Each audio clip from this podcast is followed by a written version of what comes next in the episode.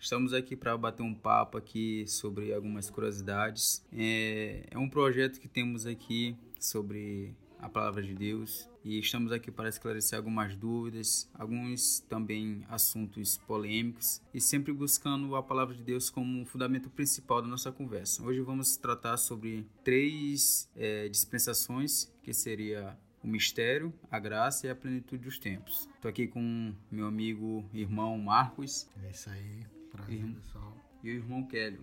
Isso aí, pessoal. Prazer. Certo, agora vamos. Irmão Kélio, o tema de hoje é as três dispensações, que é o mistério, a graça e a plenitude dos tempos. Para começar o nosso bate-papo, eu queria saber o que seria a mesma dispensação, porque procurando no dicionário, o que diria?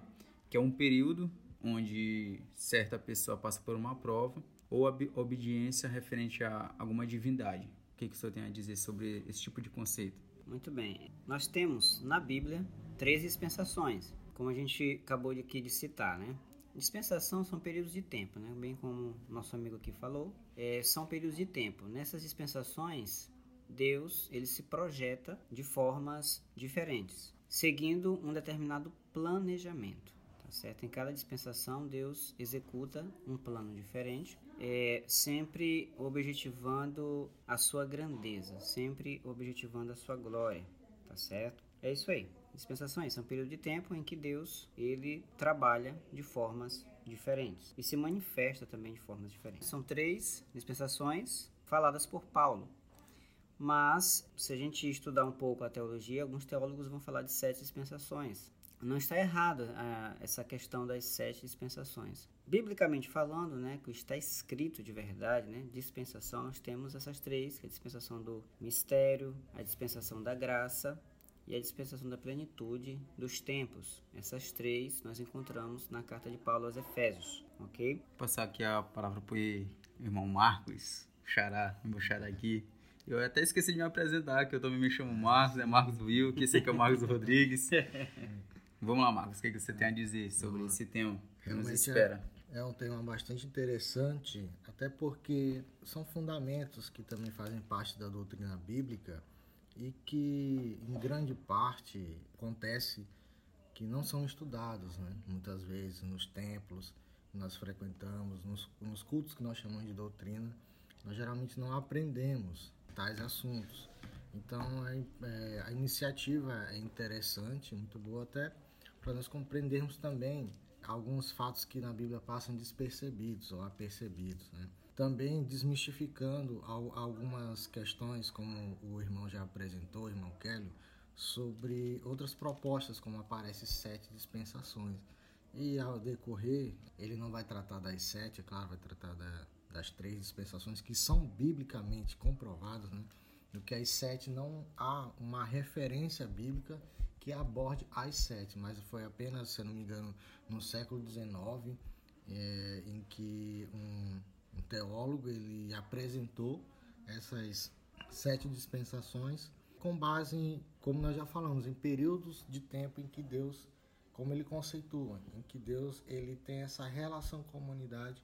Então ele tirou ali sete períodos em que cinco para esse teólogo né, já teriam sido é, vivenciadas e que ainda teriam, estamos vivendo uma e teriam mais duas ainda a ser cumpridas, mas não tem um fundamento exatamente bíblico, uma referência bíblica como a que nós vamos estudar das casas de Paulo. Muito bem. É, com relação à primeira dispensação, que é a da graça, nós encontramos, é, a primeira que é o mistério, perdão, que é o mistério, nós encontramos em Efésios capítulo 3, versículo 9, que diz assim, E trazer ao conhecimento de todos os homens, qual seja a dispensação do mistério, que desde antes dos séculos esteve escondido em Deus, que criou todas as coisas por meio de Jesus Cristo. A segunda dispensação é a da graça, que se encontra em Efésios, capítulo 3, versículo 2. Se é que tendes ouvido acerca da dispensação da graça de Deus, que para convosco me foi dada. E a terceira dispensação nós encontramos em Efésios, capítulo 1, e versículo 10, que diz: De convergir em Cristo na dispensação da plenitude dos tempos, encabeçar todas as coisas, tanto as que estão nos céus como as que estão na terra.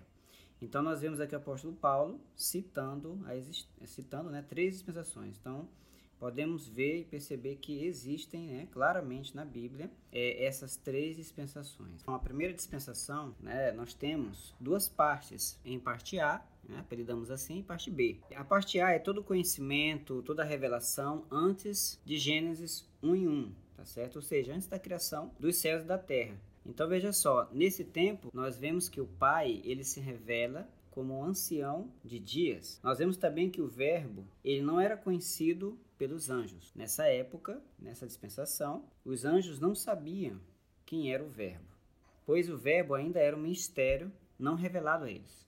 Então eles não tinham conhecimento. Satanás não sabia quem era Jesus. Nós podemos abrir no livro de João, você que tem Bíblia aí, João 1,18, abra conosco, que vai dizer o seguinte: Porque ninguém jamais viu a Deus, mas o Filho unigênito, que está no seio do Pai, este o deu a conhecer. Então veja só. Então aqui ele começa falando do verbo, que o verbo era Deus, que o verbo estava com Deus, enfim, que o verbo se fez carne. Então o verbo ele estava oculto no seio do Pai. E até então era um mistério escondido, todos os anjos, né? Só o Pai que conhecia. Em 1 Coríntios 15, 26 também vai tratar a respeito disso que vai dizer o seguinte, 26 a 28. Ora, o último inimigo que será destruído é a morte. Pois se vê, todas as coisas sujeitou debaixo de seus pés. Mas quando se diz todas as coisas lhe foram sujeitas, é evidente que se situa aquele que lhe sujeitou todas as coisas, ou seja, ou seja, o Pai. E quando todas as coisas lhe estiverem sujeitas, então também o próprio Filho se sujeitará àquele que todas as coisas lhe sujeitou, a fim de que Deus seja tudo em todos. Isso aqui vai acontecer ainda em outra dispensação, que a gente chama de plenitude dos tempos, que vai inverter. O filho outrora estava no seio do pai, mas aqui, quando a gente chega lá, nessa dispensação, o próprio pai é que habitará no seio do filho. Então, nessa parte da dispensação do mistério, que é essa parte A, que é antes de Gênesis 1 e 1, antes da criação dos céus e da terra, Deus cria todas as coisas espirituais. O mundo espiritual é criado, incluído o homem e a mulher. Porque a gente sabe que Deus, ele criou o homem e a mulher, mas ele também formou o homem e a mulher. Quando a gente fala de criar, é o verbo bará, que é trazer existência do inexistente. Então Deus, pela sua palavra, ele cria, né, ele traz a existência algo que não existe, do inexistente. Então isso é criar. Então, a parte imaterial do homem, do ser humano, foi criada nessa época, na parte A da dispensação do mistério, é, Deus cria o homem e a mulher. E Deus forma o homem e a mulher já posteriormente, na parte B da dispensação do mistério, após Gênesis 1 em 1, né? após o livro de Gênesis, ali do capítulo 1 em diante, exatamente ali pelo 2, Deus cria, Deus forma, melhor dizendo, o homem. O homem é formado. É, talvez surja alguma dúvida para quem está ouvindo, porque justamente é algo, eu digo até um pouco complicado, você é, tentar falar de algo que precede o que não está escrito, digamos, é, não está é. explícito, né? Mas como o irmão Kelly colocou muito bem, existem referências, como é Daniel 7, 22, é isso? Isso, Daniel 7, 22. Isso, ele já fala um pouco, ele já, já trata, se o irmão puder ler daqui a pouco, do ancião de dias, né? Porque eu acho que na cabeça é, da maioria de nós cristãos é talvez até pergunta de muitas pessoas o que que existia antes de existir o mundo, sabe? Eu já, já fiz essa pergunta um tempo. Ah, e antes de existir o mundo, onde é que Deus habitava? Né? Como é que era Deus antes de existir tudo? Então, é bom é, o irmão vai trazer essa referência. E também a questão que eu achei interessante, se eu puder falar um pouquinho mais, é sobre como que Deus primeiro cria o homem sem ser na parte física né? para explicar um pouquinho mais como que aconteceu essa criação para depois haver essa formação. Muito bem, livro de Provérbios, nós temos aqui a sabedoria. O Provérbios capítulo 8, versículo 22 em diante, ele vai dizer o seguinte: O Senhor Jeová me possuiu no início de seus caminhos, antes de suas obras mais antigas. Desde a eternidade fui estabelecida, desde o princípio, antes da origem da terra. Então a sabedoria aqui, ela é Cristo, ok? Então aqui a sabedoria é Cristo e ele está falando que, que o Senhor Jeová me possui no início. ou seja, ele estava ali presente. Antes de suas obras mais antigas, desde a eternidade, foi estabelecida desde o princípio, antes da origem da terra, quando ainda não haviam abismos. Olha, veja só, nem um abismo ainda não havia sido criado. Fui dada a luz, e antes ainda de haver mananciais de água abundante. Antes que os montes fossem estabelecidos, antes dos outeiros eu fui concebida. Aqui é sabedoria. Quando ele ainda não tinha feito a terra nem os seus campos, nem sequer o princípio da poeira do mundo, ou seja, o cosmo ainda não havia sido criado. Quando ele estabelecia os céus, aí estava eu. Quando trocava, melhor, traçava um círculo sobre a face do abismo. Quando consolidava o firmamento, quando os mananciais subterrâneos mostravam seu poder. Quando ele decretou ao mar o seu termo. Isso aqui já foi, já na dispensação do mistério, né, já na formação né, do mundo, nessa parte aqui. Então eu estava com ele e era como seu arquiteto. Eu era diariamente o seu deleite, divertindo-me diante dele em todo o tempo, divertindo-me no seu mundo habitável. Então, quer dizer, nós vemos aqui que antes da criação ou durante a criação havia um outro mundo. Este mundo chamado de mundo habitável, que era onde a sabedoria estava. E aqui ela diz mais: divertindo-me no seu mundo habitável, e os meus deleites eram com os filhos dos homens. Quem era a sabedoria? Cristo. Isso. Sabedoria era Cristo. Aí precisa entender que Cristo, ele não foi criado, né? Ele fala aqui, quando a gente fala de algo relacionado a Cristo como criado, não está relacionado à alma dele, está relacionado à sua imagem, ao seu corpo físico. É, muitos fazem confusão com relação a isso. Cristo ele não foi criado, ele é Deus. Então Deus não tem princípio e não tem fim. Mas o corpo dele foi, foi, foi formado. Então, toda vez que tem uma referência a Cristo como ele sendo o primogênito de toda a criação, né? Às vezes Alguns usam isso para dizer que, que Jesus não é Deus, para anular a divindade de Cristo. Mas ali o apóstolo Paulo está falando é, é, no sentido de que o seu corpo físico ele foi formado antes. Porque veja só, lá em Gênesis, quando Deus vai fazer o homem, ele diz: façamos o homem conforme o quê? A nossa imagem. Aí tu pergunta, que imagem? O apóstolo Paulo aos Colossenses ele vai dizer que Cristo é a imagem do Deus invisível. Então, se Cristo é a imagem do Deus visível, e ele já existia, porque veja só, ele diz: façamos o homem conforme a nossa imagem. Então, a imagem já existia. Que é a imagem? Cristo, a sabedoria. Então, essa imagem ela já estava sendo projetada no mundo habitável. E esta imagem que estava se divertindo com os filhos dos homens. Agora, como? Se eles não tinham sido nem formados. Uma prova de que o homem ele existia antes de vir para o Cronos. A questão é que nós, quando nascemos, perdemos as memórias eternas. Mas a gente é formado por corpo, alma e espírito. Então isso significa o quê? A alma foi criada. Certo? O espírito foi criado. Mas o corpo foi formado. E onde estava o espírito quando Deus. Porque Deus sopra. É Deus quem sopra em Adão. Ele é quem sopra em Adão e ele passa a ser uma alma vivente. O sopro sai de dentro de Deus. Então a gente já existia em Cristo. Existia nele.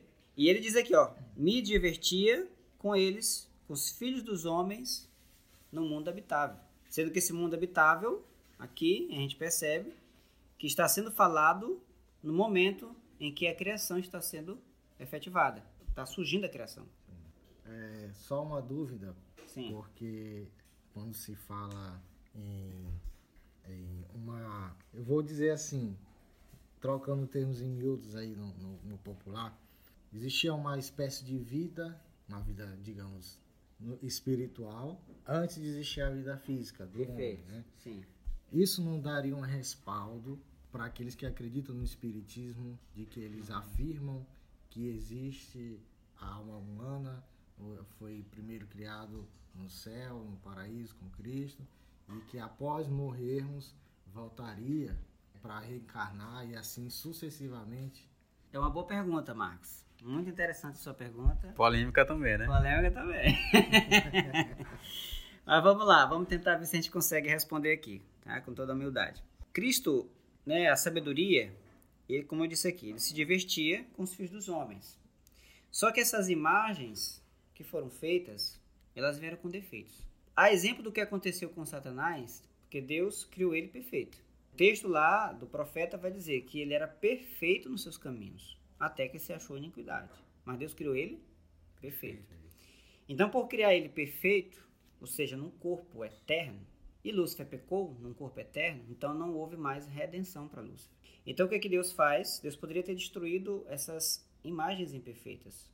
Mas o que, é que ele faz? Ele faz com que essas imagens imperfeitas que já existiam antes né, da criação do mundo nascessem no Cronos. Só que com uma, uma lei, né? Quando Deus implanta a alma, né, faz surgir a alma de Adão, implanta, implanta no Éden né, o Adão, e que ele dá escolha para Adão da árvore, ali era um teste. Adão foi criado mortal. Tem gente que, que diz que, que Adão foi colocado imortal, né, ou eterno no Éden. Não.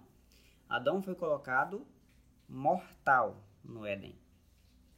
E ele deveria escolher entre a árvore do conhecimento do bem e do mal e a árvore da vida. Embora Deus disse assim, ó, pudesse comer de todas, inclusive a árvore da vida, mas ele não comeu da árvore da vida, certo?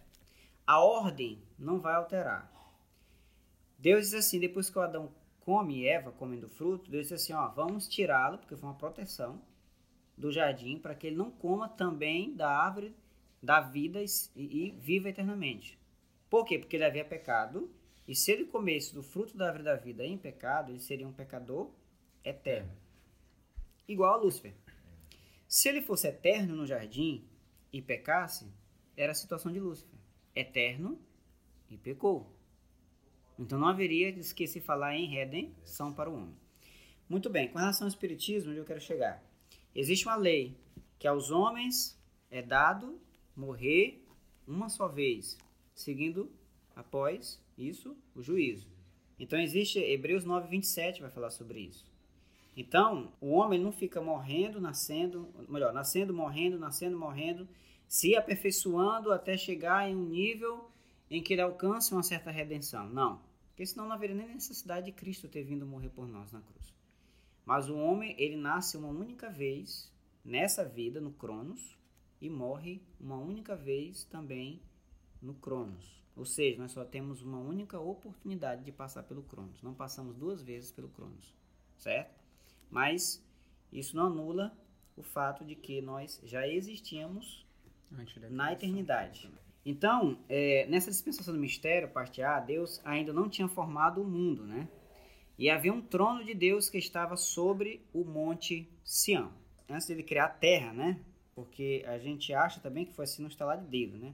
E não foi bem assim. Então Deus, antes de ele criar a terra, havia, né, ou há até hoje, podemos dizer assim, existe um monte que ele é um monte original. Quem nunca leu o Salmo 125, vai ser o primeiro, é muito citado.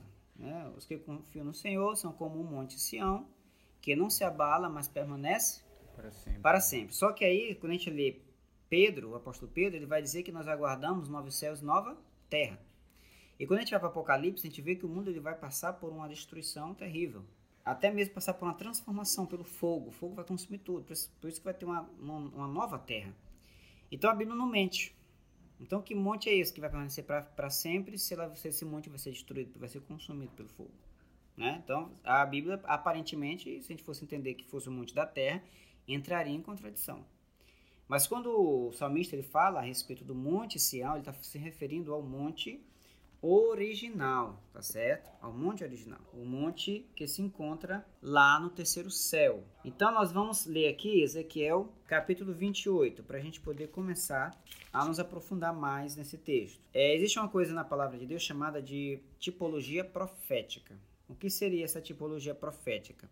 É, tem alguns textos das profecias que a gente começa a ler, a gente percebe que o profeta ele está falando de determinado cidadão, e do nada ele insere no meio daquele texto, no meio daquela profecia, um fato a respeito de outra pessoa. Isso acontece em Ezequiel e acontece em Isaías. Então, Ezequiel, capítulo 28, versículo 13. Só uma pergunta, irmão. 12, começa no 12. É, Sim, pode é, perguntar.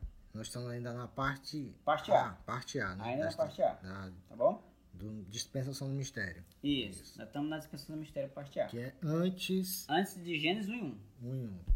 É antes da criação. Isso, antes da criação. Quando a gente fala antes de Gênesis 1, inclui, é, antes que eu falo assim, antes incluindo, Sim, sabe? sim. Porque lá no princípio criou Deus os céus, céus está falando no, plural, né? Sim.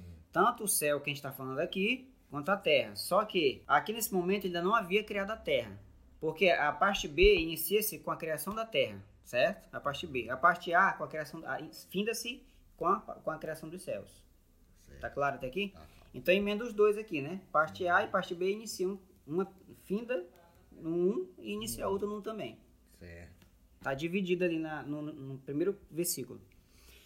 Ezequiel 28, 12 vai dizer assim: Filho do homem, entoa um lamento funerário sobre o rei de Tiro. Lembrando que ele está falando aqui, até então ele estava falando do, de- do rei, é, de um rei terreno, mas agora ele insere aqui é, um outro ser, certo? Aí o que, que ele vai dizer? Tu eras o selo da perfeição. Veja só. Isso aqui é o que a gente chama de tipologia profética. Ele insere aqui, do nada, ele começa a falar de um outro personagem, cheio de sabedoria e consumado em formosura. Aí ele vai dizer, ó, estavas no Éden. Ó que curioso. Não pode ser um ser humano daquela época. Não, não faz sentido? É, faz sentido. Não pode ser um ser humano da época de Ezequiel. Ele não pode estar se referindo a um rei daquela época. Porque não- aquele ser rei não estava no Jardim do Éden. Só havia duas pessoas, seres humanos, no Jardim do Éden: Adão e Eva.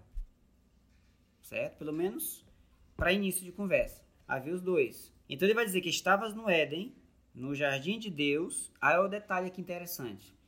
Ele vai falar de nove pedras, pelas quais o corpo daquele cidadão se revestia. Ele se vestia dessas pedras. Aí nos dá a seguinte indagação: de que Éden ele está falando? Porque no Éden de Adão e Eva, ele já não mais se vestia assim. No Éden de, Adão e Eva, ele já entra como uma serpente, ele já caiu. Ele já não está mais vestido com essas pedras preciosas. Vocês estão conseguindo entender? Sim. Então quer dizer, de que Éden ele está falando? Aí eu digo a vocês, ele está falando do Éden original. Hebreus capítulo 11, versículo 2 por aí vai dizer que as coisas visíveis, elas vieram a existir das coisas invisíveis. Para tanto que quando Moisés vai construir o tabernáculo, Deus fala para ele, assim- Deus mostra o tabernáculo para Moisés no monte. Para tanto que Deus diz para Moisés, Moisés, constrói o tabernáculo de acordo com o modelo que te foi mostrado no monte. Que, Moisés, que modelo Moisés viu? O tabernáculo original. O tabernáculo celestial. Que João já fala sobre ele. Que Hebreus também já fala sobre ele. Um tabernáculo que não é feito por mãos humanas. Amém? Amém. Deixa, eu- deixa eu ver se falar. eu entendi aqui, irmão. Então Vai quer lá. dizer que antes de existirem as coisas físicas aqui, né, Sim. a física é aqui na Terra, claro. Então já existiam as coisas que são originais, Originais. e eles estariam no plano divino. Isso, perfeito. né? Então as coisas que se apresentam aqui na Terra são cópias ou sombras, né? Sombras do que tem lá. daquilo. É, então é por isso que João ele tem visões né, da, da cidade e, é por isso que ele me corrija se eu estiver errado. Ele faz comparações, né? É, as ruas são, são como Uhum. de ouro, né? Parecido. E ele descreve também algumas pedras é, preciosas, né? Sim. Como o senhor falou também do tabernáculo, foi mostrado para Moisés, né? Ele fez ali uma cópia, né? Daquilo que foi Deus mostrou para ele, Uhum. né? Então, não sei se essa era uma dúvida também que eu tinha. Então, as coisas que aqui se apresentam são uma cópia do Isso. que há de original no céu. Então, no céu há um Éden original. Perfeito. Isso. O que o Éden terreno, que aqui esteve, que, que teve um jardim que foi implantado no Éden, é Sim. apenas uma cópia. Apenas uma certo? cópia. Apenas uma cópia do que tem lá. Deus trouxe algumas coisas de lá, do terceiro céu. Quando ele foi fazer o Cronos, quando ele estabeleceu o Cronos, que ele foi formar a Terra, ele trouxe algumas coisas de lá. Agora o que é interessante é que nem tudo que tem lá ele trouxe. Por isso que o apóstolo Paulo vai dizer que aquilo que o olho nunca viu, o que os ouvidos nunca ouviram e o que nunca chegou ao coração do homem é o que Deus tem preparado para aqueles que o amam. Então tudo que tem aqui de bom tem lá. Só que lá tem milhões, milhares e milhares de coisas que Deus não trouxe para cá, que está reservado para aqueles que amam a Deus. Isso que é maravilhoso. É. Então, voltando aqui ao Éden original. Então, estavas no Éden. Então, aqui, ó, nós vemos que o luzeiro, né? O termo mais correto para Lúcifer é luzeiro. Então, nós vemos aqui que o luzeiro, ele estava no Éden original. E ele se vestia de todas essas pedras preciosas. Aí ele diz mais: Tu eras o querubim ungido, certo? A unção, ela tem uma finalidade. O que é a unção? Uma capacitação dada por Deus para uma finalidade. Então ele tinha um propósito. O luzeiro, quando estava lá no monte, né, no, no Éden, ele tinha esse propósito.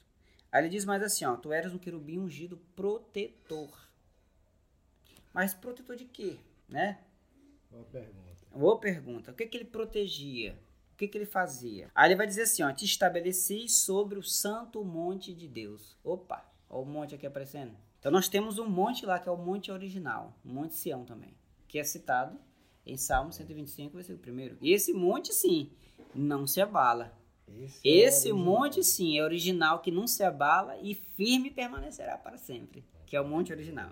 Então a gente percebe que ele tinha essa incumbência de ser o protetor e ele, é, ele foi estabelecido sobre o monte, tá certo? Aí ele diz mais: andavas no meio das pedras afogueadas. Ponto. Vamos abrir um parênteses bem aqui. Pedras afogueadas. Você se lembra de Isaías? Isaías ele tem uma visão. Ele vê o Senhor assentado no alto sobre um trono, né? Suas vestes encheu, encheu a terra. Sua glória encheu a terra. E ele olha dois seres que voavam acima do trono, com cada ser com três pares de asas. Com duas cobriu o rosto, com duas voavam, com duas cobriu os pés. E diziam, santo, santo, santo, é o Senhor dos exércitos, e a terra está cheia da sua glória. Né? Muito bem, então, a Isaías diz assim, ai de mim, porque sou pecador e habito no, no meio de um povo de impuros lábios. Vou morrer. Se desesperou. O que que acontece? Os serafins, que eram aqueles que voavam, um serafim foi lá, pegou com Atenais. Um Atenais é um, um, uma espécie, um instrumento para se pegar brasa, né? Para se poder pegar na brasa. E ele foi no altar do incenso. Isso aqui tudo que ele viu foi a plataforma do trono. Isaías viu a plataforma do trono. Se você analisar, você vai perceber. É, João, do Apocalipse, ele viu essa plataforma do trono. Ezequiel viu os querubins que ficavam nessa plataforma, certo? Então aqui vamos falar um pouco sobre o trono de Deus. Então esse trono de Deus, ele ficava estabelecido em cima desse monte, do Monte Sião, original. As pedras afogueadas, elas ficavam no altar de incenso. Lembra da visão de Moisés? Ele viu o altar de incenso original, certo? Então o altar de incenso ele ficava diretamente ligado ao trono, ele ficava de frente ao trono. Por isso que o altar de incenso no tabernáculo ficava de frente para a arca, porque a arca é representação do trono, porque é onde Deus está. A arca é representação também de Cristo. Então o altar do incenso ficava na frente do trono. Só que não havia separação, não havia uma cortina, coisa que no tabernáculo de Moisés foi necessário por causa do pecado. Mas como na estrutura do trono original tudo era perfeito, não havia pecado ali, então o altar de incenso ficava de frente para a arca, que digamos assim, que simbolizava o trono de Deus. E lá ficavam as pedras afogueadas. As pedras afogueadas, elas eram levadas pelo querubim, o querubim protetor. Então o luzeiro, ele era uma espécie de protetor da adoração. Então as pedras ele levava, ele ele, juntamente com os demais anjos, eles cuidavam dessas pedras, levavam até o altar do trono, e lá os serafins pegavam as pedras e colocavam essas pedras dentro do altar de incenso. Aquele cheiro que queimava agradava a Deus, aquela fumaça que subia. Apocalipse narra sobre isso, sobre essa fumaça, que sai muita fumaça do altar de incenso. Muito bem, só que ele era o luzeiro, um querubim, e o querubim ele olhava de baixo para cima para o trono. O querubim ele só podia ir até a altura da plataforma, certo? Para tanto que os demais querubins ficavam ao lado. Né? Eram quatro querubins que ficavam ao lado. Esses quatro querubins foram vistos por Ezequiel. Ezequiel fala sobre eles, que tinham quatro rostos. E tinham também umas espécies de roda nos seus pés. Então o que acontece? Ele vinha e olhava, olhava para cima para falar com Deus. Ele se apresentava diante de Deus, mas olhava para cima. E quando olhava para cima, quem ele via? Ele via o trono e viu os serafins que voavam acima do trono. Essa era a visão que o luzeiro tinha. Só uma, uma, uma pergunta, é, duas na verdade, né? Mas certa vez é, eu estava comentando sobre esse trono que foi visto por Ezequiel. Então esse trono de Deus, ele é um, um trono que ele não é, digamos, fixo, né? Ele, ele. Não, não é fixo. Ele Os querubins se movem. Se movem. Levam ele. Como a visão de Ezequiel. E há uma plataforma, como o senhor uma plataforma. muito interessante. Pena que não dá para mostrar a imagem. Que é, pena que não dá. E é, é, muito interessante, coloca a visão dos tronos, né? Que aparece em Apocalipse, né? Ah, Sim. tem na plataforma, né? Dos 24 anciãos, é isso? Sim, 24 Parece, anciãos. Isso. Então ele é um trono que ele não é fixo, né? É Não, como é nós móvel. temos uma ideia de trono fixo, né? É um trono móvel. E outra coisa, é, ver- é mito ou verdade? Vamos lá. Vamos lá. Essa questão que você falou que ele era o protetor da adoração, é? Da adoração, Lúcifer, isso. isso. É, nós, eu já ouvi muito dizer que Lúcifer era o, digamos, o regente ali do, do coral, né? Que ele era responsável pelo louvor a Deus. Então, é correta essa afirmação ou, ou é uma, uma falha de interpretação? Isso surge, né, surgiu do versículo 13, que diz que e em ouro trabalhado eram os teus tambores e as tuas flautas, foram preparados no dia em que tu fosse criado. Essa essa interpretação vem daqui, de que Lúcifer é o regente do coral, mas não, base bíblica nós não temos não. Isso é mito mesmo. Não há base. A Bíblia não, não dá base para dizer que Lúcifer tinha um coral, mesmo porque nem tem essa palavra na Bíblia. Isso é verdade. Eu não tenho nem de onde tirar, porque não fala nem de louvor de Lúcifer louvando, não fala. É, isso é verdade. Não tem. E, e eu já vi alguém ministrando que quando ele se locomovia, eh, saíam louvores dele, né? É, Isso aí eu já ouvi, sério. é, também já ouvi já, já ouvi também. É, mas é exagero, exagero. É a imaginação humana. É fértil. Muito bem. Então ele vai continu ele continua falando, andavas no meio das pedras, porque ele tinha acesso às pedras afogueadas. Só que é interessante que no 16 ele fala assim, ó, pela multidão do teu comércio. Comércio de quê, né? Aí assim, ó, pela multidão do teu comércio, o teu interior se encheu de violência e pecado. Ele começou a ficar violento. Ele começou a comercializar. Agora o que, que ele comercializava? E pra quê? E pra quê? E pra quê, né? Aí ele diz assim, portanto eu te lancei profanado fora do monte, ó. Ele foi lançado fora do monte. Aí o que, que ele diz mais? Ó querubim protetor. Então aqui não dá margem para pensar que seja um ser humano. Tá falando de um querubim. Então é dele. E do meio das pedras afogueadas fosse estirado. Ou seja, no meio da adoração. Então Deus destituiu ele deste cargo, de ser responsável. Mas por quê? Porque ele encontrou um trono. Um outro trono. Luzeiro, encontrou luzeiro. um outro trono. Um outro trono. e ele achou que o trono era dele. Porque ele era por maioral de, de maioral, muitos, né? né? É, ele era o maioral, chefe, digamos assim. Então ele pensou que, como ele era o chefe da adoração, o protetor, ele achou que o trono era para ele. E esse trono foi visto por João. João narra a existência de dois tronos na plataforma. Não é verdade? Você já leu essa passagem? Pois é, lá em Apocalipse. Vai narrar a existência de dois tronos. Um trono para o ancião de dias, que é o pai, e um trono para o filho. Então existiam dois, havia dois tronos. E nesses dois tronos, ninguém poderia sentar. Embora o filho, na dispensação do mistério, fosse ainda, ainda fosse um mistério não revelado, nem mesmo aos anjos, mas o trono estava lá. Mas ninguém poderia sentar naquele trono na plataforma. O trono estava reservado. Só que o, luzeiro não sabia quem era, não conhecia o filho, ele não conhecia o verbo, porque o verbo não foi revelado a eles. Então aquilo subiu a cabeça dele, achou que era dele. Aí ele começou a fazer o comércio das pedras afogueadas, porque ele queria um trono. Ele queria então colocar as pedras em frente ao trono dele. Perfeito. Ele queria uma vontade de adoração para ele. Então, Entendeu? recapitulando que a- as pedras afogueadas né, eram colocadas No altar do no incenso. altar do incenso que serviria ali Pra de adoração. adoração. Adoração. né? Símbolo da adoração. Quando se fala na adoração de que ele era protetor, é essa, né? Essa adoração. Não era o louvor. Eu tô, tô insistindo nesse assunto para desmistificar, para É. ficar bem claro para todos. Né? Isso, exatamente. Certo? Embora eles cantavam, né? Porque em Jó, acho que, me engano, acho que é Jó, que fala, né? da- Das, que, que elas jubilavam, né? Ou seja, cantavam e tal. Embora eu sei que eles louvam, eu sei que os anjos louvam. Sim. Sabemos disso. Mas não é disso que está falando, tá? Muito bem, então, no de 15 vai dizer que ele foi perfeito em teus, foste perfeito em teus caminhos, desde o dia em que foste criado até que se achou iniquidade em ti, né? Aí no 17 ele diz, portanto o teu coração se engrandeceu por causa da tua formosura e corrompeste a tua sabedoria. Olha só, por causa do teu esplendor, porque ele realmente era o portador da luz. A palavra luzeiro significa portador da luz, ele portava a luz. Então ele resplandecia. Por isso te lancei por terra. Olha a diferença. Lancei por terra. Essa é uma expressão. Ele não foi lançado na terra. Foi lançado por terra. A expressão de ele foi derrubado. Ele foi retirado da sua autoridade que ele tinha. E diante dos reis eu te entreguei para que te contemplem. Então quer dizer, foi envergonhado. Certo? Aí no 18 ele diz: Pela multidão das tuas iniquidades e pelas injustiças do teu comércio, profanastes os teus santuários. Ele tinha santuários. E esses santuários ficavam ali naquele lugar, ali ao pé do monte, porque em cima ficava o trono. Então embaixo acreditamos que seria a localização desses santuários. as congregações dos anjos, digamos assim. Por isso, se tem um fogo no meio de ti para te consumir, te reduzir a cinzas sobre a tua, sua terra, a tua terra, vista que todos, à vista de todos os que te contemplam. Então ele foi lançado por terra, ele foi derrubado do seu posto, perdeu o status, né, de adorador.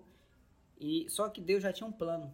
Quando ele começou a arquitetar e fazer essas coisas, Deus já, Deus já, já tinha, Deus ele se ausentava dali. Ele ia para um lugar chamado mundo habitável, que foi onde ele projetou e arquitetou com a sabedoria o plano de, da criação da, do Cronos, né? a criação do Cronos, é, e também a criação do homem e a formação do homem no Cronos. Isso é bem interessante. Não, é, só é, é, o Cronos, né, que, que nós falamos aqui, talvez, não sei se todos conhecem o conceito de Cronos, né, seria esse tempo ou esse espaço, né, em que nós habitamos, né, que existe o Kairos, essa pronúncia certa? Certo. Que é, é o, digamos ali, o lugar onde estão as coisas espirituais, né? Então, na verdade, lá não é sujeito a, a, tempo, nem sujeito a tempo que eu falo é cronológico, né? Sim, sim. Nem a questão física, né? Isso. E, diferente daqui do nosso plano, né? Digamos assim, terreno que é sujeito à, à física, às leis da gravidade. Então, Isso. aqui é o Cronos, né? O qual o irmão está falando. E existe o tempo que é Caróis, onde as coisas espirituais, onde Deus habita e todo o seu plano celestial. Muito bem. Indo lá para Isaías, Isaías 14, ele também fala uma coisa sobre luzeiro também. Sabe? É uma coisa interessante para a gente poder entender. 14, 12. Aí ele vai dizer o texto assim: Como caístes do céu, ó luzeiro da manhã. Não é porque ele caiu do céu que ele caiu na terra, tá? Ele fala aqui do céu é do céu dos céus. E a gente crê na existência de três céus, porque Paulo disse que ele conhecia um que foi até o terceiro céu. Então, se existe o terceiro, é porque existe o segundo e o primeiro. É, embora os judeus eles acreditem na existência de sete céus. Judeu ele tem essa crença de, de existir sete céus. Mas nós ficamos com a Bíblia, três céus. então, como cais do céu é o luzeiro da manhã, filho da aurora, como foste lançado por terra. Novamente a expressão, ó. Tu que lançavas sortes sobre as nações. E tu disseste no teu coração, ó, e subirei ao céu, acima das estrelas de Deus. Exaltarei o meu trono. Olha só. Como eu disse lá anteriormente, o luzeiro ele ia até a plataforma, a altura da plataforma. E ele olhava para o trono, que olhava assim, de baixo para cima. Ele, ele, erguia a cabeça para falar com, com Deus. E quando ele erguia a cabeça, ele olhava a, as duas estrelinhas lá em cima, que são os anjos. Porque estrela na Bíblia a gente sabe que são anjos. Então quando ele diz assim, a prepotência dele foi tão grande, mas tão tamanha, que ele diz assim, ó, acima das estrelas de Deus, acima dos serafins. Das duas estrelas que voavam que foi visto por Isaías voando acima do trono. Alguém está dizendo que acima dessas duas estrelas que já estão acima do trono, né, exaltarei o meu trono. Olha a prepotência do, do da criatura. Da né? criatura. É, irmão, e aqui na referência que eu estou lendo, no versículo 13, diz assim: E tu dizias no teu coração. Então era algo que era apenas, digamos, com ele, né? Era Sim, só intentava, até então, né? até então era com ele. Era Depois ele convenceu os outros. Começou nele. Porque o anjo, ele tem coração. Ah, alguém pergunta assim, mas coração, anjos tem coração? Anjos têm alma. Na verdade, eles, eles são espíritos que possuem uma alma. Um anjo é um espírito, um só espírito que, que possui uma alma. Essa, é, esse coração, então, seria sentimentos, né? Sentimentos, assim. emoções, porque uma, uma alma, ela possui intelecto, possui emoção e possui volição. É o que caracteriza a personalidade. Anjos possuem personalidade, eles têm vontade. Ele, ó, Lúcifer quis pecar, ele teve vontade. Ele é inteligente, a gente já sabe. A gente já leu o texto lá que falou que ele era, tinha uma sabedoria imensa, né? Ah, tem outros textos que vai dizer que ele era mais sábio do que Daniel. Então, inteligência ele tem.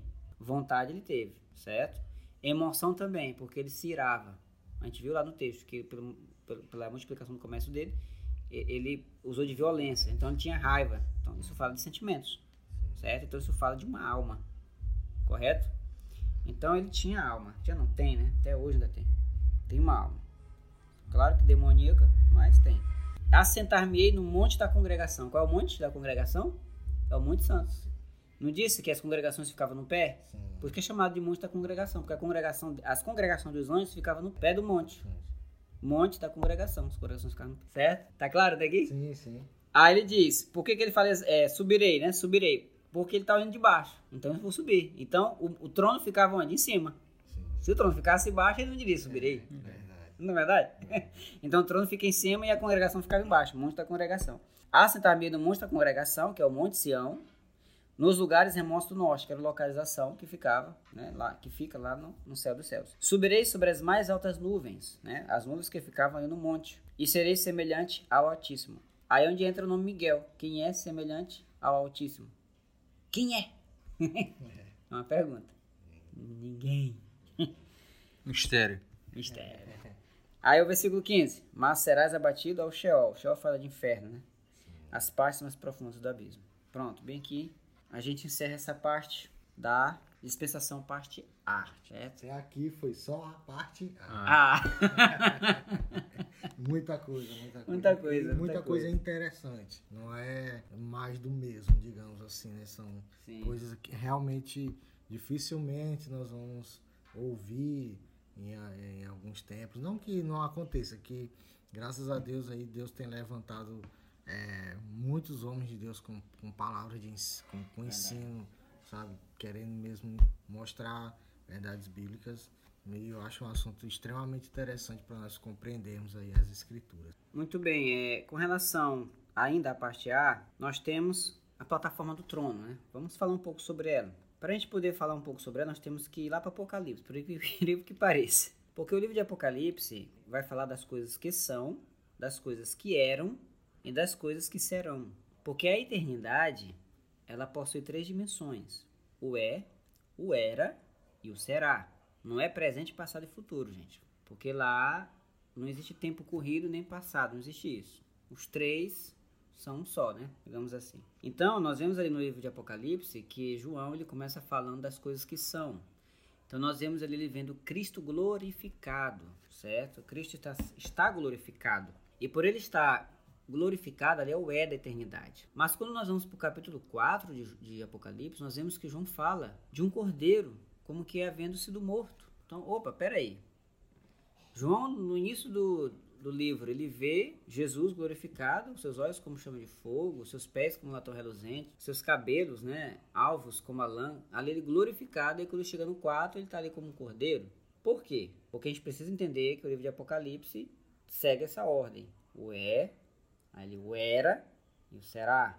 Então, vamos analisar. Quando ele vai analisar a questão da chegada do cordeiro, quando ele fala da chegada do cordeiro, daquele, daquele ser que estava ali, como que havendo sido morto, aquele ali é o era da eternidade, certo? É um período anterior, né, dentro do Cronos, seria assim que a gente poderia usar usando o Cronos para entender melhor. Seria um período anterior certo? Ao período em que João viu Cristo glorificado. E isso acontece muito. Lá em Daniel, nós vemos Daniel ver Cristo glorificado também. Daniel 10,5 vai dizer o seguinte: Levantei os meus olhos e olhei, e eis um varão vestido de linho, cujos lombos estavam cingidos de ouro fino de ufaz. O seu corpo era como um crisólito e tinha a aparência de um relâmpago. Seus olhos eram como tochas de fogo, e seus braços e seus pés tinham a cor do bronze reluzente certo? Como latão reluzente. E a voz dessas palavras era como de um estrondo de uma multidão, ou seja, de uma, uma voz de muitas, de muitas pessoas. Então nós vemos aqui que Daniel, ele vê um ser glorificado. Quem que Daniel está vendo aqui? Daniel está vendo Cristo. Mas como assim? Se Cristo ainda nem havia sido encarnado, como é que Daniel viu Cristo glorificado? É o mesmo Cristo que João viu, sendo que Cristo ainda não havia sido glorificado. Porque aqui Daniel, ele tem uma visão da eternidade. E na visão da eternidade, o tempo não há tempo. Não há, não há essa questão de passado, presente e futuro. Então nós vemos aqui que Daniel vê Jesus glorificado. Agora o que é interessante, fazer aqui uma linha do tempo cronológica. Vamos tentar, porque se a gente quiser entender eternidade é impossível, não dá. Então nós precisamos dentro do Cronos tentar compreender essas, né, encaixar dentro do Cronos os acontecimentos, porque aqui não estão na ordem certo? Não estou na ordem. Uma hora está no é, outra está no era, outra vai, enfim, vai para o será, enfim. Não está numa ordem cronológica dentro, como se fosse no nosso tempo, né? Então vamos começar com Atos dos Apóstolos, capítulo 1 e versículo 9. Tendo dito estas coisas, ele foi arrebatado às alturas, e uma nuvem o recebeu, encobrindo dos seus olhos. Olha só. Então os discípulos estão ali, todos ali sentados no pé do monte, né? então estão ali no pé do monte juntamente com Cristo, mas dizendo, e de repente eles veem Jesus ascendendo ao céu, e uma nuvem o encobre, de forma que eles não veem mais. Aí nós vamos para Daniel novamente, capítulo 7, versículo 13. Olha a visão de Daniel. Eu estava olhando nas minhas visões noturnas, e eis que vinha nas nuvens do céu. Bom, quando a gente usa essa, esse verbo vinha, significa que está se aproximando de quem está falando. Né? Se eu disser ia, está se distanciando, mas é vinha. Então vinha está se aproximando. Isso significa que Daniel estava tendo a visão de cima. Daniel estava olhando de cima para baixo no, no, do monte. Ele estava olhando para o Monte das Oliveiras, só que de cima para baixo. Os discípulos estão no pé do monte, olhando de baixo para cima. Daniel está de cima, olhando Jesus vir. Interessante. Amém? A eternidade é assim. Mas, Mexe com a nossa cabeça. é, eu tô tentando aqui alinhar com o tempo para a gente poder compreender, ver se a gente consegue entender. Eis que vi nas nuvens do céu, ó. Atos vai dizer que ele uma nuvem o encobriu, levou ele. E aqui Daniel vai dizer que ele vinha na nuvem, certo? Um como filho do homem. Olha, filho do homem, por quê? Porque ele estava com um corpo físico. Por isso que ele é chamado de filho do homem. Porque é alguém que nasceu do ventre de uma mulher. Então ele estava com um corpo físico. Que dirigiu-se ao ancião de dias. Opa! Dirigiu-se ao ancião de dias. E o fizeram chegar até ele. Se a gente voltar no 9 aqui do capítulo 7, ele vai dizer assim: Continuei olhando até que foram postos uns tronos. Aí ele diz: E o ancião de dias se assentou. Ou seja, se assentou em um dos. Eram dois tronos. O ancião de dias que a gente aprendeu, né? Que é o pai, se assentou em um dos dois tronos. E o ancião de dias se assentou, e o seu vestido era branco como a neve, o cabelo da sua cabeça como a lã puríssima. O seu trono chamas de fogo, e as rodas dele eram fogo ardente, as rodas vistas por Ezequiel, são as rodas dos querubins, da plataforma do trono. Então fizeram ele chegar até o ancião de dias. Mas se a gente puder, veja só, interromper um pouquinho. Antes de fazerem chegar ele ao ancião de dias, Daniel viu ele vindo. Aí nós temos Salmo 24. Levantai, ó portais eternos, as vossas cabeças, para que entrem quem? O Rei da Glória. Isso. Eles não abriram. Não abriram, não. Os querubins não abriram. Aí, pela segunda vez, levantai, ó portais eternos, para que entre o Rei da Glória. Aí os querubins tornam a perguntar: Quem é o Rei da Glória? Aí eles respondem, né? O Senhor dos Exércitos ele é o Rei da Glória. A questão é que eles olhavam para lá e viam um trono. Porque esses dois tronos foram postos posteriormente à chegada do Filho do Homem. Até então havia apenas um trono colocado, ok? Então eles não sabiam. Por quê? Por que, que não sabiam? Porque o projeto da salvação, o plano da, é o plano. Então, o plano você não sai contando para todo mundo. É verdade. verdade. Deus não saiu contando o plano dele para todo mundo, certo? A gente pensa que os anjos são oniscientes, não são.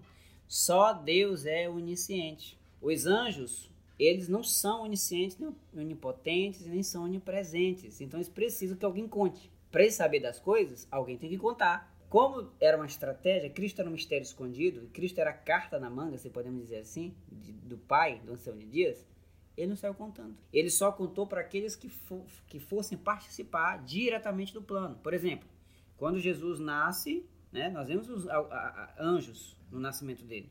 Nós vemos anjos na tentação. Anjos vieram consolá-lo. Mas você vê que é um grupo seleto. Né? São dois. ó, Satanás levou o quê? Um terço. Ficaram dois terços. São milhares e milhares de anjos. Milhões e milhões de anjos. Incontáveis anjos. Mas Deus selecionou aqueles para, para os quais ele poderia contar. certo? Então ele não con- saiu contando para todo mundo o plano dele.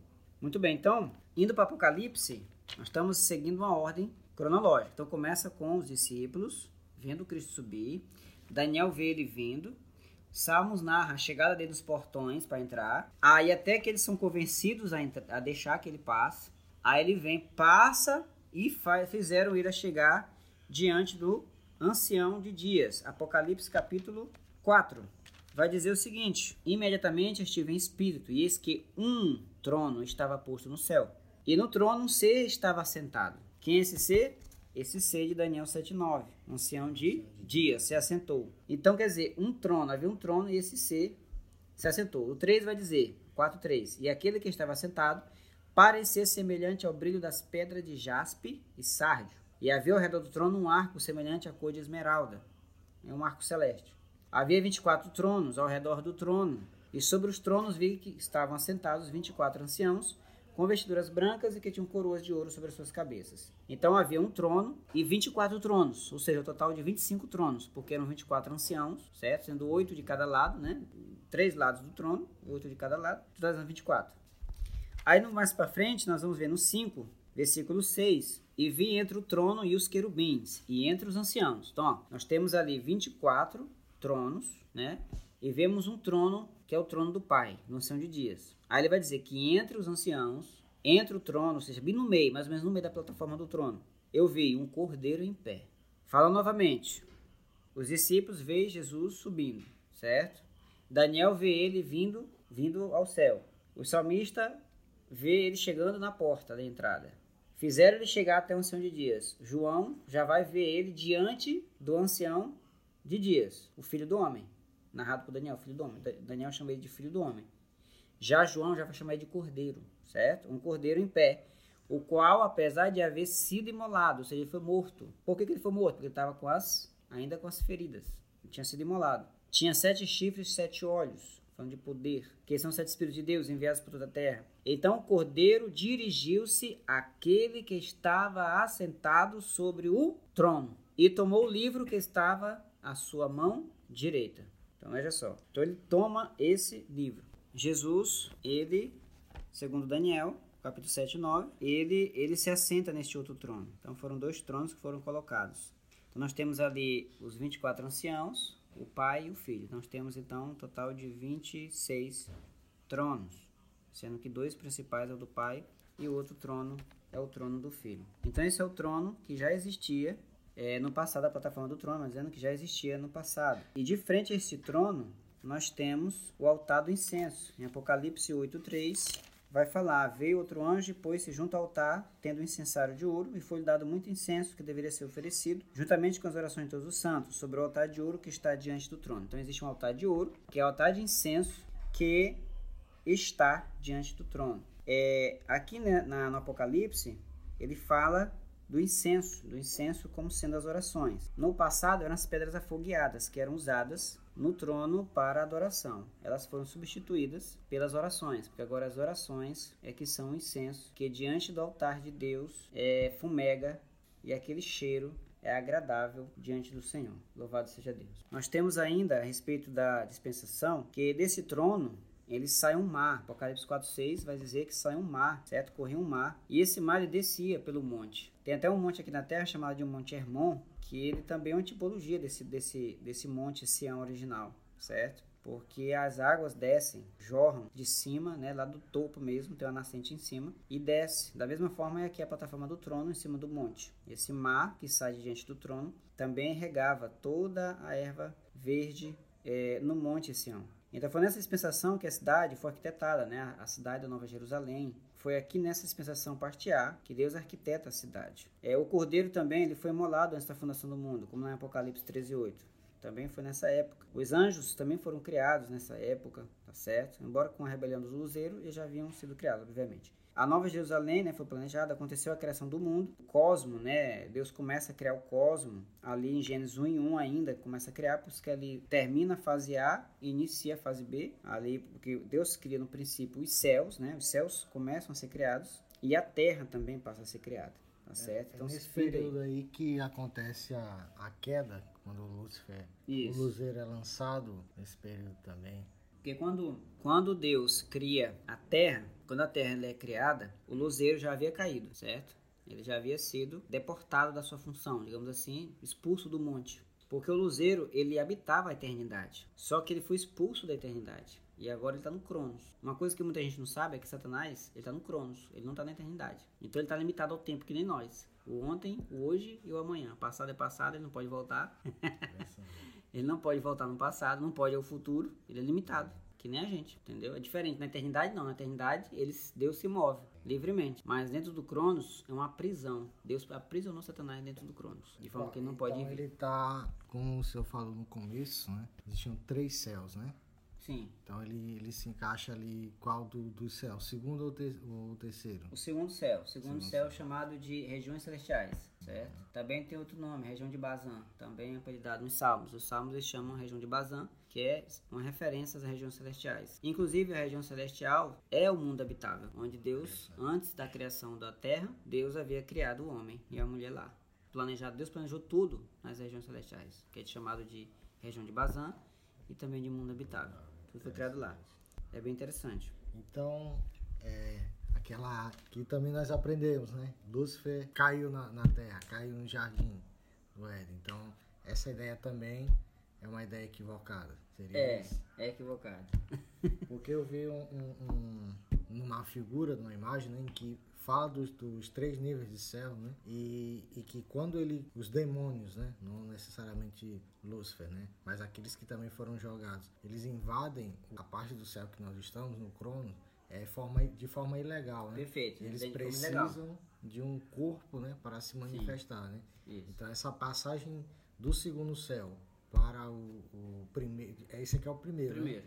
Então é uma forma ilegal. né? Isso, Então, legal. Ele tá abandonando seu domicílio, certo? É, então, quando ele se rebela, ele é expulso. Então, se a gente for estudar a trajetória de Lúcifer, a gente pode ver que o primeiro, o primeiro lugar onde ele habitou foi o céu dos céus, né? Juntamente ali com, com Deus, né? Com os anjos, enfim, eram todos um, né? Não existia essa, essa rebelião até então. Quando ele é expulso, ele cai nas regiões celestiais, né? Que é o segundo céu. E ele, como você disse, legalmente ele acessa a terra, ele vem até a terra ilegalmente. Por que ilegalmente? Porque a Bíblia diz o seguinte, que o céu dos céus pertence ao nosso Deus, mas a terra ele deu aos filhos dos homens, ok?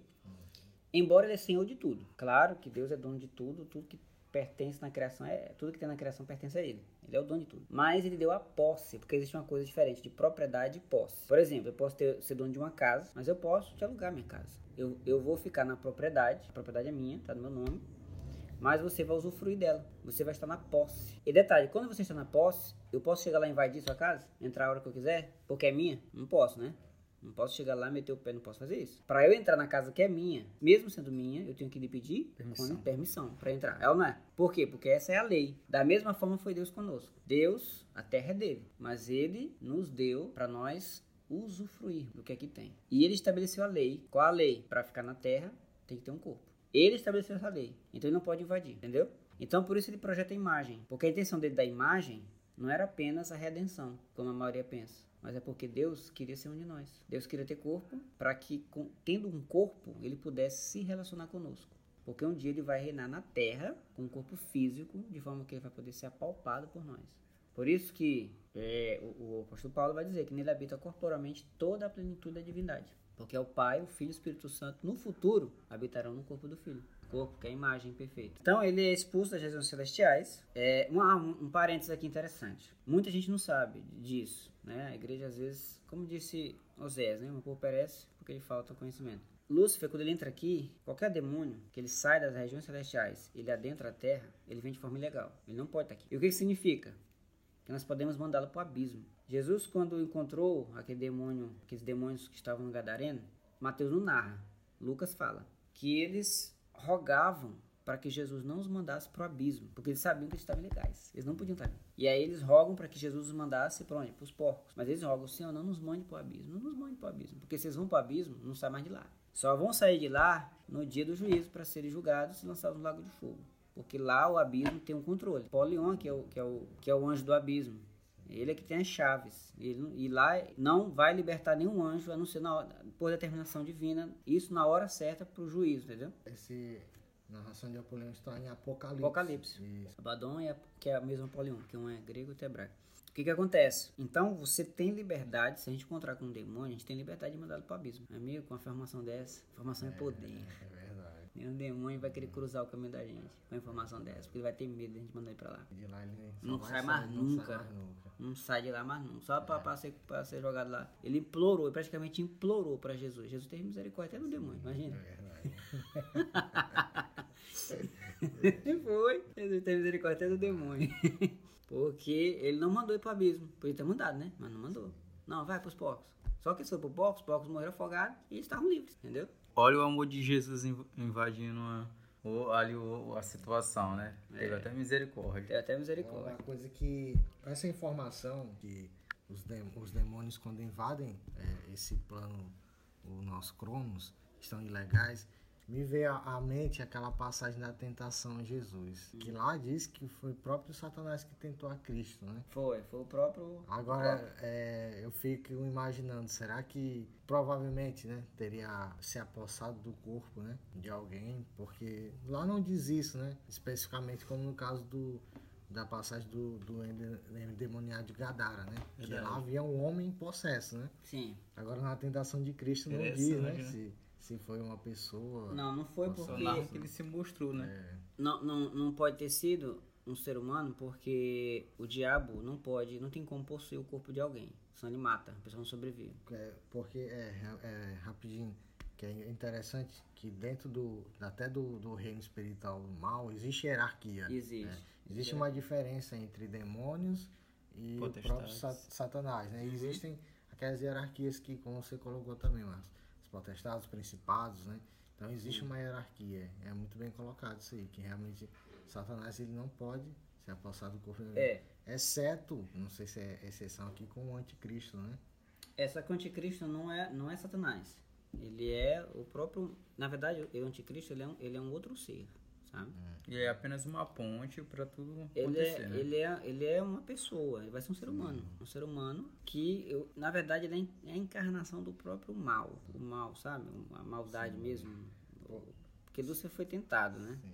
Porque eu, eu vi um, um, teólogo ele dizer que quando se findar as três semanas e meia, né? Os três anos, desculpa, três anos e meio, em que a Nova Jerusalém vem descendo, né? Que vai praticamente expulsar, isso aí ele falou, o Satanás das regiões lá do segundo céu, é que ele vai é, cair na terra e que essa ressurreição que vai acontecer com o anticristo, que ele vai ser morto, né? É, isso ele aponta, o teólogo dizendo, que seria o próprio Satanás encarnado no corpo desse anticristo. Então seria aí um. Não, não, não dá para ser encarnado porque vão ter as três. A trindade satânica vai existir. Sim. O dragão, que é o diabo, o anticristo e o falso profeta. Então vai haver essa trindade. Para tanto que na guerra, eu não, não, me recordo agora se é a primeira ou a segunda guerra, mas vai sair o espírito da boca de cada um deles. Ah, vai ser a primeira, o Armagedon. Porque no Armagedon é que o anticristo ele é lançado vivo. Na verdade, ele é lançado vivo, ele não, não morre, não. O falso profeta e o anticristo são lançados vivos. Mas enfim, a gente tá. A gente tá na plenitude dos tempos. É. gente, pulamos. Ah, pulamos. Vamos voltar de Vamos novo. Vamos voltar, deixa pra lá. Assim. Mais pra frente a gente fala. É. Mas voltando aqui à hierarquia dos anjos, que está dentro do contexto que nós estamos falando, é, o Paulo, Paulo vai dizer para os Paulo Efésios 6,10 que a nossa luta não é contra carne e sangue, mas que é contra os principados, potestades, né, dominadores e os celestiais da maldade. É, existe um livro do pastor, pastor Daniel Mastral, que ele, Filho do Fogo, que ele narra que ele foi é um ex-satanista, né? Da, que ele foi um, realmente um, um satanista da alta magia, e ele narra nos seus livros a respeito dessa hierarquia. Então, é, mas baseando-se apenas na Bíblia, nós temos essas quatro categorias, né? Principados, potestades, dominadores e hostes. Mas segundo Mastral, que eu achei interessante, que ele fala, é que para eles lá, hostes, só, apenas as hostes, né? Eu gosto de chamar de soldadinho de chumbo. apenas as hostes que possuem seres humanos. O pastor sua rocha ele vai dizer o seguinte, é que o diabo ele não pode, os demônios, tomar posse do espírito humano, porque o espírito humano ele é exclusivo de Deus, pertence ao Senhor. Agora a alma não. Então a pessoa fica possessa na alma, nunca no espírito. Então, a o Daniel Mastral, no livro dele, ele vai dizer que somente as hostes podem possuir. Qualquer um dos outros que forem tentar possuir, mata. Que o ser humano não tem capacidade de suportar o peso do poder deles, entendeu? Então o que, é que eles fazem? Canalizam. Que foi o que aconteceu com Judas. Que Satanás encheu o coração de Judas. Canalizou o coração dele. Não, não ficou possuído pelo diabo, assim. Ou então, pode ser que o diabo tenha mandado uma hoste. Pode ser também que tenha possuído ele. Das duas, uma. Ou, ou ele mandou um soldadinho de chumbo para possuir ele, ou ele canalizou o coração de Judas, entendeu? Das sim, duas, uma. Pode ter acontecido. Mas quando se fala de possessão é na alma. Então, voltando aqui a, trajetória, então, o luzeiro, e na segunda, é, o segundo local dele são as regiões celestiais. O terceiro local será a terra. Porque quando a Nova Jerusalém chegar nas regiões celestiais, como a gente, a gente, vai ter que tocar na plenitude, não vai ter jeito. Ele vai ser expulso de lá, como está lá em, em, Apocalipse 12, né? A guerra entre Miguel. Tem gente que pensa que já aconteceu. Tem gente que pensa que essa guerra aí é a guerra lá da expressão do mistério parte A. Mas não é. Por isso que eles vão dizer que Satanás caiu na terra. Porque eles usam esse texto para dizer, ó, tá vendo? Ele caiu na terra. Vamos lá, Apocalipse 12, ó. Vai dizer, ó. 12, 7. Então houve uma grande batalha nos céus. Miguel e seus anjos batalharam contra o dragão. E batalharam o dragão e seus anjos mas não prevaleceram, nem mais o seu lugar foi achado nos céus. E foi lançado fora aquele grande dragão, antiga serpente. Só que ele fala, a antiga serpente. Se isso aqui aconteceu na dispensação parte A, ele só foi conhecido como serpente posteriormente. Ele não era conhecido como serpente. Então ele não pode estar falando dessa guerra que já aconteceu, pelo menos para nós do Cronos, já ocorreu. Na eternidade está tudo consumado, né? Mas no Cronos, tudo já aconteceu. Oh, é, é, isso aqui já aconteceu, mas isso aqui ainda não vai, ainda vai acontecer, ainda não aconteceu. Porque ele fala do, do sangue, do cordeiro, ele fala da antiga serpente, ele fala de acusador dos nossos irmãos. Então o que, que o diabo acusava? Contar só ele e os anjos. Não faz sentido, né? Então não pode, essa guerra não pode ter acontecido. E aqui fala que ele cai na terra, que ele vai ser precipitado na terra. Está no passado porque João ele está tendo um, um, um, uma visão, então ele está contando a visão. Então, quando ele conta a visão nesse caso aqui, ele está falando no passado. Isso, isso ele quando cai na terra já é no seguido ali o, os três anos e meio dentro do período que será chamado de tribulação. Isso, né? por isso que ele diz, falta pouco tempo, porque ele, ele vai com grande fúria, porque ele sabe que pouco tempo lhe resta, ou seja, três anos e meio. Aí ele vai ser lançado na Terra, né, que é o terceiro lugar dele. Aí vai ter a guerra do, do, do Armagedon, aí ele vai ser o quê? Preso no abismo, essa vai ser a quarta, quarto local, local dele. Aí vão se passar mil anos, ele vai ser solto, ou seja, vai voltar para a Terra de novo. Então vai ser a quinta colocação dele na Terra. E por último será lançado no Lago de Fogo depois da guerra de Gog e Magog, que será a sexta e última, última localidade dele. Né? Ali onde ele será atormentado para todo o sempre. Então nós temos a existência desses três céus, que é o primeiro céu, o céu da, da graça inacessível, onde Deus habita, o Monte Sião original, o Éden original, tudo, tudo original está lá, onde Deus, o trono de Deus está, digamos assim.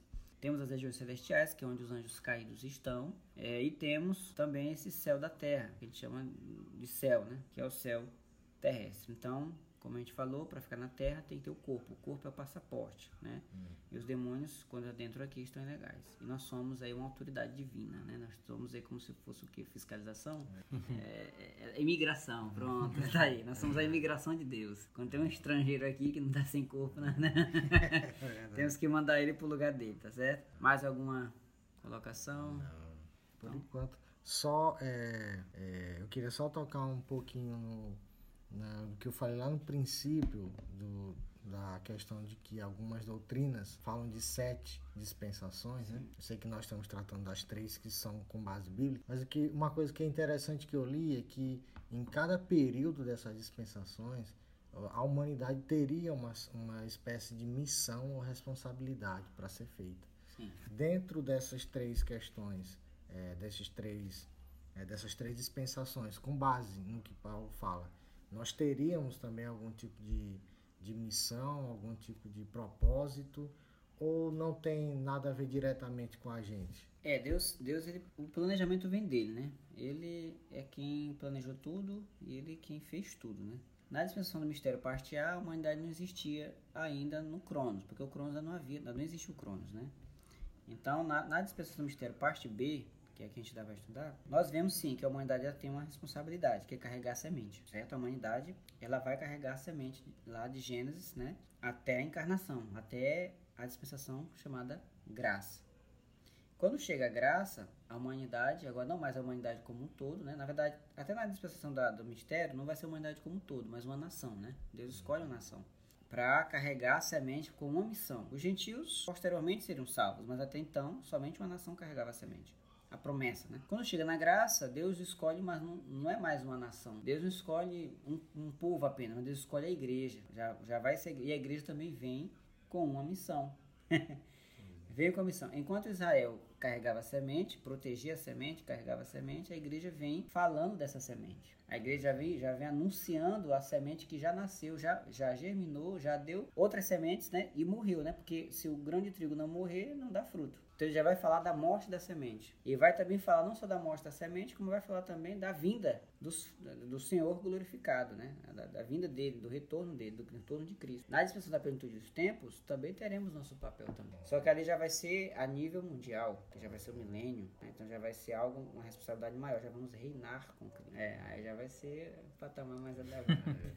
Só mais uma pergunta também, fazendo uma relação dessas sete dispensações com as três que nós estamos estudando. Eles acreditam que há uma, uma diferença é, entre o povo de Israel e a igreja, né? Então, pelo que eu li, eles acreditam que as promessas que foram dadas a Israel, elas não se aplicariam à igreja. E algumas coisas como pós, conquista de terra, herança, aí o povo de Israel só ia conseguir isso no milênio. E como se existisse ali uma espécie de segregação, digamos assim, não, a igreja ela vai ser, é, eu falo igreja dos gentios, não, não judeus, né?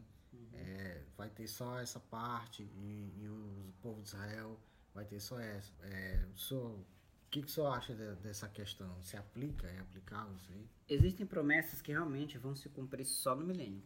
Existem profecias que vão ser cumpridas somente no milênio. Por exemplo, o sucessor do trono de Davi. O reino dele não teria fim. Né? Vai dizer que o reino não teria fim, mas Davi morreu. Então de que reino que ele está falando? De que rei está falando? Claro que é Cristo. Porque se parar para pensar, é, Jesus ele não veio da linhagem de Salomão. Porque José não era pai dele, biológico. Então ele não veio da raiz de Salomão, ele não veio das entranhas, tá entendendo o que eu quero dizer? Uhum. De Salomão. Então Lucas vai narrar a genealogia de Cristo por Maria. Mateus narra a genealogia de Cristo é, por José, mas é uma, é, a gente vê assim que é uma consideração. Porque José não, não, não teve relação com Maria para gerar Jesus, tá entendendo? Sim. Então ele vê da concepção da obra do Espírito Santo. Aí o que é interessante, que houve uma maldição em um descendente de Salomão, chamado Jeconias. Jeconias foi amaldiçoado. Jeremias 22, se não me engano, fala sobre isso. Que ele foi amaldiçoado de forma que não só ele, como a descendência dele não seria produtiva. Ou seja, não poderia ter filhos.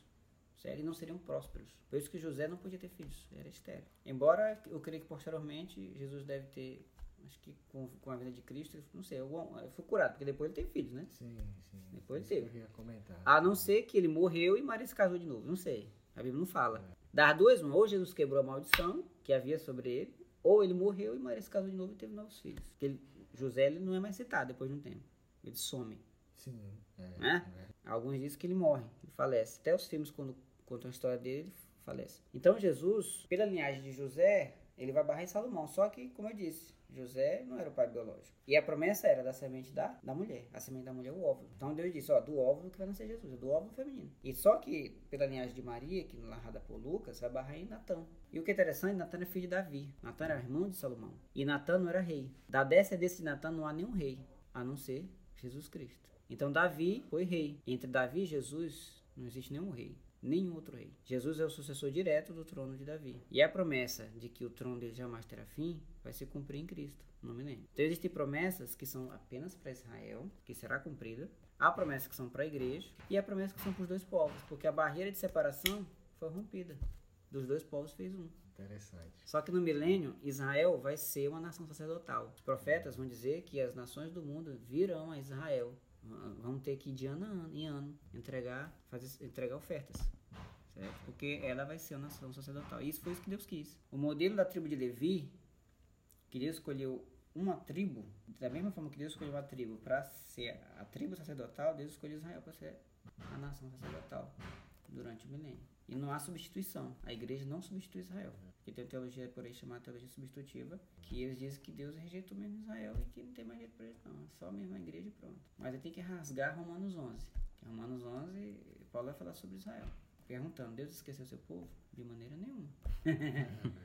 É tá certo? Mais alguma pergunta? Colocações finais? Marcos Wilk. Ah, que sou, estou para servir vocês. tá, meu pessoal. Foi muito bom essa conversa, esse diálogo que nós tivemos aí. Esperamos que venha a contribuir, né? Nós todos viemos aqui a contribuir de forma é, grandiosa para o vosso crescimento, para a vossa edificação em Cristo. Nossa intenção é essa, tá bom? E na próxima semana tem mais, Deus quiser. Chegamos mais um fim aqui da parte A, né, do nossa, nosso primeiro tema. Estamos aqui dispostos a colocar várias perguntas formuladas por irmão Marcos Rodrigues. O Marcos Wilker também. Eu só fico calado, né? só fico observando. E é isso aí, nós nos vemos mais oportunidades, se Deus quiser, até a vinda de Jesus Cristo. É, e também, é, nós também dependemos aí do feedback né, dos ouvintes, né? Exatamente. Isso. É, se possível, interagir, mandando Abordar questionamentos, temas, né? Sugestão de tema, Isso. perguntas, né? É, a gente vai, de uma forma ou de outra, disponibilizar esse áudio aí para vocês, mas a gente espera também um feedback aí, perguntas, sugestões de tema, críticas também aí. Claro. É, muito bem. com certeza. Sempre Como foi, como foi falado, isso aqui é um propósito de crescimento é, no conhecimento da palavra, uma edificação espiritual. Então é isso. Nos vemos até a próxima. Abraço.